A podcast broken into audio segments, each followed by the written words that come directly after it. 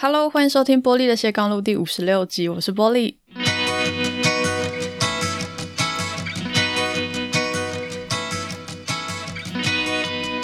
今天这期节目呢，想跟大家聊一本我最近很喜欢的书，叫《拥抱 B 选项》。这本书的内容呢，在讲一些关于自我疗愈，那也关于如何协助他人从一些生命里面的意外、这些挫折里面复原的书哦。那这本书有两个作者，第一个是 Facebook，也就是脸书的营运长雪柔桑德伯格，那第二个是华顿商学院的教授亚当格兰特。那桑德伯格算是脸书的第二把交椅，就一般我们想到 Facebook，第一个会想到祖克伯嘛，吼。那但是呢，祖克伯其实在脸书负责的是一些比较创意、比较前瞻性的工作，可能是未来的策略啊等等。那实际上的日常营运，大部分哦都是由这个营运长桑德伯格来做管控、做处理这样子。那桑德伯格是我很喜欢的一个作者，他上一本书叫《挺身而进》，谈的是女性的自我成长。哦，那那我特别喜欢他书里面的，呃，应该说他的内容都写得非常的白话，然后有很多的故事，所以读起来是很轻松、没有负担的。那么，另外一位作者格兰特，他也写过好几本畅销书。他的研究呢，主要是专精于激励，还有鼓励人们可以找到他的热情还有意义。所以这一本《拥抱 B 选项》虽然有两个作者哦，可是呢，基本上内容是以桑德伯格的这个第一人称出发哦，就是好像是桑德伯格在跟你讲一个故事这样子。那么再搭配一些格兰特的专业研究啊，还有理论来做讲解，所以读起来很轻松，很白话。然后去引导读者认识，说我们要怎么样锻炼韧性，来帮助我们从人生中一些不可避免的伤痛里面复原，重新找到快乐。那么这里所谈的人生中不可避免的伤痛是指什么呢？那么这就要从作者桑德伯格的自己的故事来出发哦。在《拥抱 B 选项》书里面的第一章就写到说这个故事。就是桑德伯格还有他的先生大维，他们带着两个孩子到墨西哥去庆祝他们一位朋友的生日。我没想到呢，却在那个地方发生了意外。哦，那他先生大维在健身房运动的时候心脏病发作。哦，那等到被发现的时候呢，已经来不及抢救，哦，竟然就这样过世了。那从此以后就开启了桑德伯格的 B 选项人生。所以 B 选项这个词是怎么来的呢？哦，他是从大维离开之后的几个礼拜，哦，有一天呢，桑德伯格的孩子大概国小吧，我要去参加某一个需要父亲、需要爸爸一起参加的活动。那那个时候呢，桑德伯格就跟朋友讨论说：“诶，该怎么办？爸爸过世了，这样子。”那他非常难过啊，他就一直哭，然后说他很想要大维可以回来参加孩子的活动，这样子。可是当时那个朋友就告诉他说：“你想要的这个 A 选项，他已经不可能了。”所以，我们现在就好好的把握 B 选项吧。在人生里面，也许我们都想过着某些我们理想的 A 选项的生活，或许是跟我们深爱的人们永远在一起，也或者是拥有一些自己很想要的东西。可是，人生总是没有办法尽如人意嘛。我们被迫和所爱的人分离，也永远得不到一些我们想要的人事物。所以，书里面说，每个人其实都活在某种形式的 B 选项里面。那么这本书呢，就是希望可以帮助读者拥抱这些 B 选项，重新开始人生。那我想跟你分享几个书里面让我印象很深刻的概念。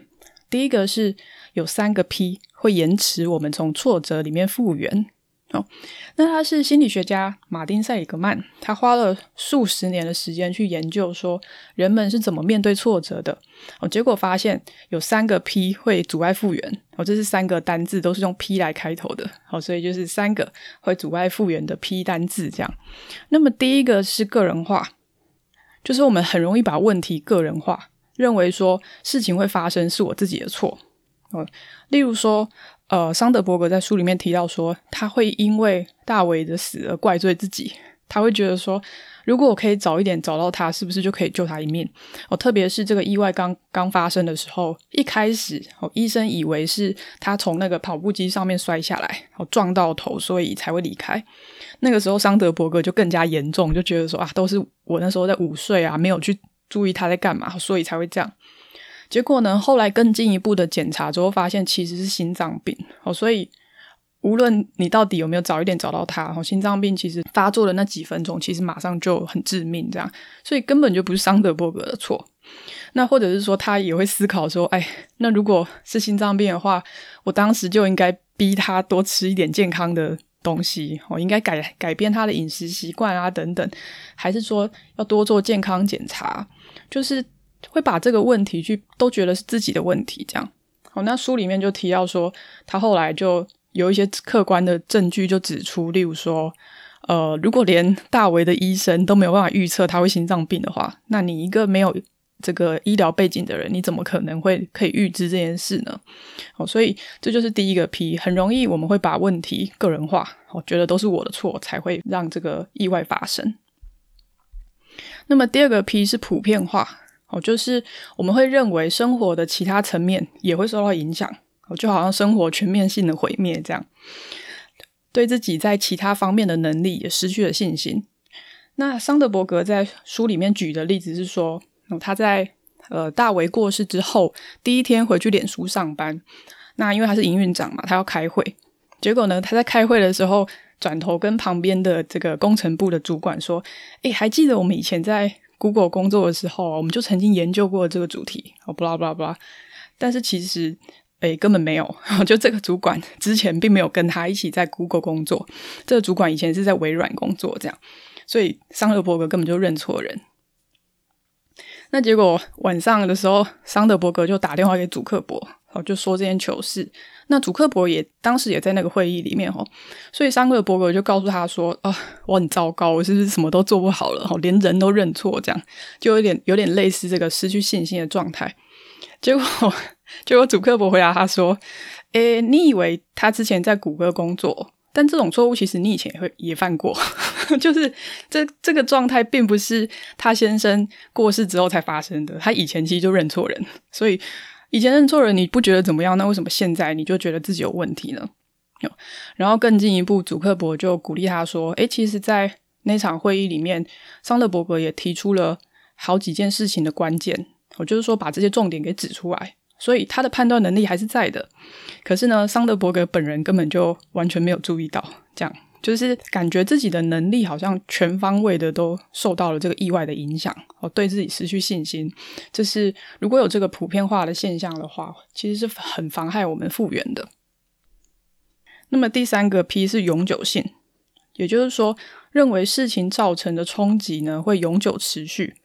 哦，那么在先生大为离开人世的第三十天哦，桑德伯格在他的脸书上面写到说：“哦，我觉得我永远无法再有任何单纯喜悦的时刻了，就是很很丧志这样。”那么有几位同样经历的朋友就跟他保证，就回复他说：“这绝对不是事实哦，有一天呢，你一定可以再快乐起来。”但是桑德伯格很怀疑哦。结果后来呢，他接受了他一群高中的老朋友的邀请，去参加他的朋友女儿的成年礼。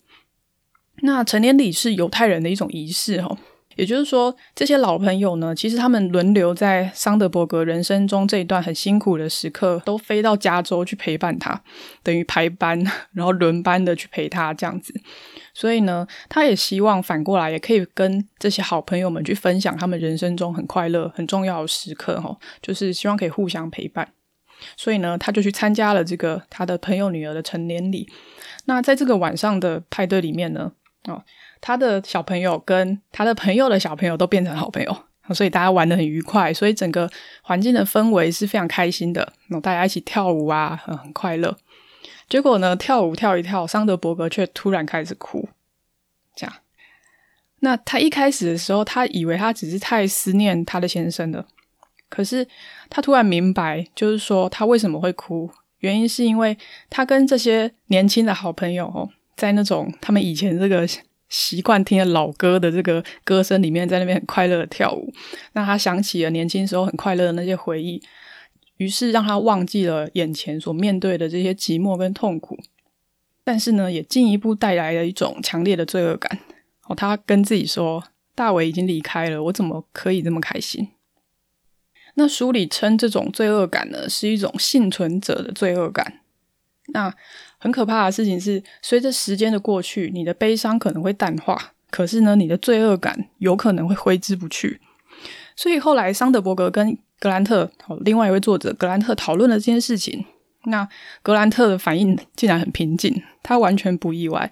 他说：“因为你一直以来都没有做任何让自己快乐的事情。”我看到这句话的时候蛮震撼的，因为你一直以来都没有做任何让自己快乐的事情。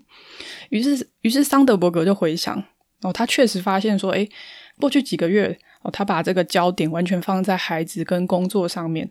所以他其实只是设法去熬过每一天，可是他放弃了过去和他先生大卫所有的共同嗜好，看电影啊，跟朋友一起吃晚餐啊，好看影集或者是玩桌游等等这些事情他都不再做了。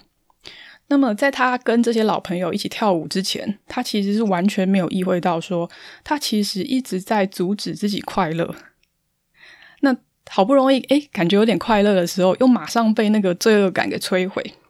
所以在那个段落里面，桑德伯格说：“天啊，难道真的就像我的贴文说的一样，我再也感觉不到任何单纯的喜悦了吗？”就在那一刻，他其实是很绝望的。那在这件事情之后的某一天，他过世的先生的弟弟告诉他说：“大为一定会希望你开开心心的，所以你不要辜负他的心意。”那么，桑德伯格的弟妹也告诉他说：“其实你的孩子们的心情受你的影响是很大的。”他们说：“哦，当我妈妈不再从头这个从早到晚都在哭的时候呢，我觉得心情好多了。”这样，意思就是说，如果我们是为了别人的话，我们就不会把所有的注意力放在自己身上，就不会只为了自己。所以，桑德伯格从那一刻决定，我要为了我的孩子们开心一点。所以呢，他开始鼓起勇气跟孩子玩过去他们会全家一起玩的桌游，然后呢，开始恢复追剧，开始邀请朋友来家里一起看电影。哦，但他很幽默的说：“可是要注意这电影里面有没有丧偶的情节。”那么同时呢，桑德伯格也开始了一个练习，就是每天写下当天的三个很喜悦、很开心的时刻。那格兰特认为呢，这样做。可以让人开始注意，而且感激生活里面的某一些快乐的片刻。所以，每当有好事发生的时候，你就会想说：“啊，这件事情可以写在我的笔记本上面，然后变成一个习惯。”所以，即使是煮饭、散步、运动、开车，甚至只是荒腔走板的乱唱一首浮现在你脑中的老歌哦，其实都能够纾解我们的痛苦。那这些快乐的片刻累积起来的时候，不仅可以带给我们快乐。哦，还可以给我们很大的力量。所以在刚刚我们讲的个人化、普遍化跟永久性哦，这三个 P 比起来，永久性的伤害看起来可能是最大的。所以呢，我也花了比较多的篇幅，把书里面跟永久性有关的段落整理起来哦。那么还有一点很有趣，就是书里提到说，在你呃丧偶之后，哦，你先生啊或者太太离开之后。人们会同情你哦，他们会希望你可以不要一直那么伤心。可是呢，如果你一旦开始约会，却会被评论说：“诶，你的悲痛也未免结束得太快了吧？” 而且呢，看待男女双方也很容易有双重标准哦。在多数国家呢，如果是男性，他丧偶之后再婚的比率通常都比女性还要高。而且，一个开始追求新恋情的男人，比较不会受到无情的批判。我就好像一个哭泣啊、无助的寡妇才符合社会的期待一样。当然，也还有一个很实际的问题啊，就是说照顾小孩啊，还有年长的父母的这个重担，通常都会落在女性的身上哦。那么，刚刚前面有提到桑德伯格的上一本书，我就是在谈女性要抛弃这个社会的束缚，应该要往自己的目标跟期待勇往直前哦。所以在拥抱 B 选项里面提到，哈，只要你跟桑德伯格提到说，诶，这可能有性别歧视，哦，当你把这个概念提出来的时候，桑德伯格就会非常受到激励，这样就觉得，哎，不行，不能让这种事情发生。所以呢，他就开始重新尝试约会，然后呢，跟身边的人比较坦白的去讨论这件事情。那有一些朋友确实是会觉得，哦，尤其是这个大卫的朋友。他们会觉得说：“哎，你要开始约会了吗？那大卫怎么办？” 这样有一些朋友确实会哦，可是呃，桑德伯格会跟他们讨论，然后呢，也会有一些其他的角色进来哦，甚至是大卫的妈妈哦，大卫的妈妈会告诉桑德伯格说：“你有一天一定会快乐起来，而且有一天你一定会再婚。”这样，甚至大卫的妈妈，然后大卫的弟弟，哦，都是鼓励桑德伯格再重新开始的。那桑德伯格自己在书里面是这样子去描写那一种心理状态的哦，他说，约会其实并没有办法消除那种悲伤。你很有可能一方面你很想念你已经离开了另一半，但是呢，同时你又跟别人在一起。尤其是如果这个人很有安全感，哦，他可以让你尽情的悲伤，同时呢又可以帮助你熬过这些很痛苦的时光的话，那这本书的最后一个小节的标题叫做“摊开悲伤，我仍可以爱”。我觉得这句话实在是太美了哦，所以我最后没有要做什么结论，只是说，如果你曾经失去你深爱的人的话，我觉得以上的内容应该会对你有一些帮助哦。好。那么，如果我们是旁人的角色的话，我们又该怎么协助一个伤心的人呢？在书里面呢，桑德伯格说了一个故事。他说，在大卫过世之后的十五个月吧，哦，十五个月之后，他和他的三对夫妇朋友一起吃晚餐。那么，在这个饭局里面呢，大家轮流的分享是怎么跟另一半相遇的哦，然后呃，另外一位还会补充一些很有趣的故事，这样。那桑德伯格呢，就边听边开始隐隐约约觉得心里面有一个奇怪的感觉，然后慢慢的、慢慢的，这个感觉就扩大了。他开始觉得很难过，于是呢，他就跟大家说他身体不舒服，所以呢，就提早离开。那你觉得桑德伯格为什么觉得难过？一开始的时候呢，他以为他的沮丧是来自于哇，我的朋友竟然不顾我的感受，在我旁边大谈彼此的爱情故事。哦，结果他发现根本就不是因为这个，他难过是因为他发现没有人会再问他跟大伟是怎么认识的了。因为大家在轮流分享的时候呢，很有默契的把 桑德伯格跳过，就是没有人问他。大家觉得可能觉得这样很体贴吧。可是呢，他认为哦，当旁人不再询问的时候，其实他也不再有机会去怀念这个人了，没有机会再回想起那一段很快乐的日子。那书里面引用了一位知名作家的话，哦，这位作家在他儿子过世之后呢，他曾经说，当不再有人提到他们的名字的时候，他们好像又死了一次。所以沉默是有杀伤力的。对于当事人来说，他们会有种感觉，就是如果我的朋友没有问我感觉怎么样的时候，这是不是表示他们不关心？但是对于旁人来说，其实他们也很怕说错的话，反而更加的伤害对方啊。所以到底应该要怎么办呢？书里面有举几个例子，例如说，第一个，你不要装没事，看到对方就聊天气哦，不要这样，你可以直接问对方说：“你今天感觉好吗？”哦，那书里面是说，因为如果你问你好吗，通常对方很有机会他会回答说很好，然后这个对话就结束了，句点。那当然，我觉得这个翻译你好吗应该是讲 How are you，就是一个打招呼的概念这样子。那我如果我们把它换成中文，可能就会是“哎，假爸爸”，或者是“哎，今天天气不错”，就是这种言不及义的打招呼。哦，但是同样的道理啊，就是对方回答之后，这个对话其实就结束了。哦，所以如果你问说“你今天感觉好吗”，就会比较有机会去引发一个后续的对话。啊，那对方不愿意讲就算了。可是如果他是一个想分享的状态的话，就比较有机会，你们可以继续的交谈。那么，桑德伯格说，这是一种可以表达同理心的很简单的方式。他其实也会鼓励当事人去去比较坦诚的面对自己。哦，这样子的坦率的直接的讨论，它是可以强化社会连结的。那么第二个就是说，不要讲太天真鼓励的话，例如说你一定会没事的，那明明就有事啊。所以你不如说你不会孤单的去面对这一切啊，我会陪伴你。讲其实就是这样，就是一种陪伴，因为你你其实并不知道未来会发生什么，可是你可以让对方知道说，不管发生什么事情，我都会陪在你身边。第三个，干脆不要问，就直接做什么。例如说，我们也常看到有人会问说，呃，有没有什么我可以帮你做的事情呢？但是桑德伯格说，其实当事人大多时候都没有答案，就我我其实也不知道。那或者是说。我知道，可是很难开口要求你去做啊，就很不好意思啊。所以，与其你问对方说我能帮你做什么，不如你就直接去做吧。例如说，你可以打包一些必需品寄去给可能离婚啊，然后正在准备搬家的朋友，我，因为你觉得他会用得到。那么我也很喜欢书里面提到一个例子，就是说桑德伯格有一个同事在医院照顾他生病的儿子，那么有一个朋友就直接传简讯问他说：“诶，你不想在汉堡上面加什么配料？哦，应该像 Subway 那样吧？”然后我觉得这才超体贴的诶，因为如果你你直接问他说：“，你想吃什么？”这其实是一种转嫁责任，就是你叫对方去想要吃什么。可是他在那个忙碌的当下，他哪有办法去想这件事情，对吧？所以这个朋友呢，既帮他做了一个简单的选择，然后呢，又保留给他一点可以掌控的那个尊严。哦，书里面用的词是尊严哦。